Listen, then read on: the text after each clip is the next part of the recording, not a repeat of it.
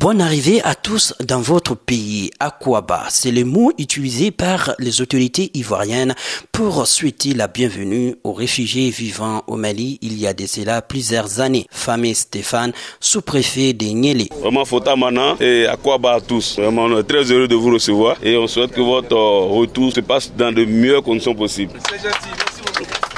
Ces centaines de réfugiés ont vécu plus d'une vingtaine d'années avec les Maliens sans incident ni problème. Une occasion pour le représentant de UNHCR Mali de saluer l'hospitalité malienne et la discipline ivoirienne. Mohamed Askia Touré. Seulement pour marquer une, reconnaissance par rapport à la tenue la conduite des réfugiés ivoiriens sur le sol euh, du Mali, de toute cette population, personne n'a été pris dans une prison, personne n'a été arrêté pour un délit ou pour avoir commis un crime. Donc cette communauté s'est comportée de manière exemplaire et elle a représenté de manière exemplaire qu'est-ce que c'était les valeurs de la Côte d'Ivoire. Pour ces rapatriements volontaires des lavandériens convois ivoiriens, l'occasion était bonne pour les autorités ivoiriennes et les responsables des réfugiés d'honorer les Mali et UNHCR pour ces efforts d'hébergement. Mohamed Kone, président de l'association des réfugiés ivoiriens, nous revendiquons humanitaires. Aujourd'hui, c'est une soirée de joie et de réjouissance pour nous. Ces enfants ont pu regagner la Côte d'Ivoire aujourd'hui, c'est grâce au Mali. Le Mali qui a tout donné, la protection et l'accueil. Je rends un grand hommage à UNHCR qui a été notre porte d'entrée de séjour et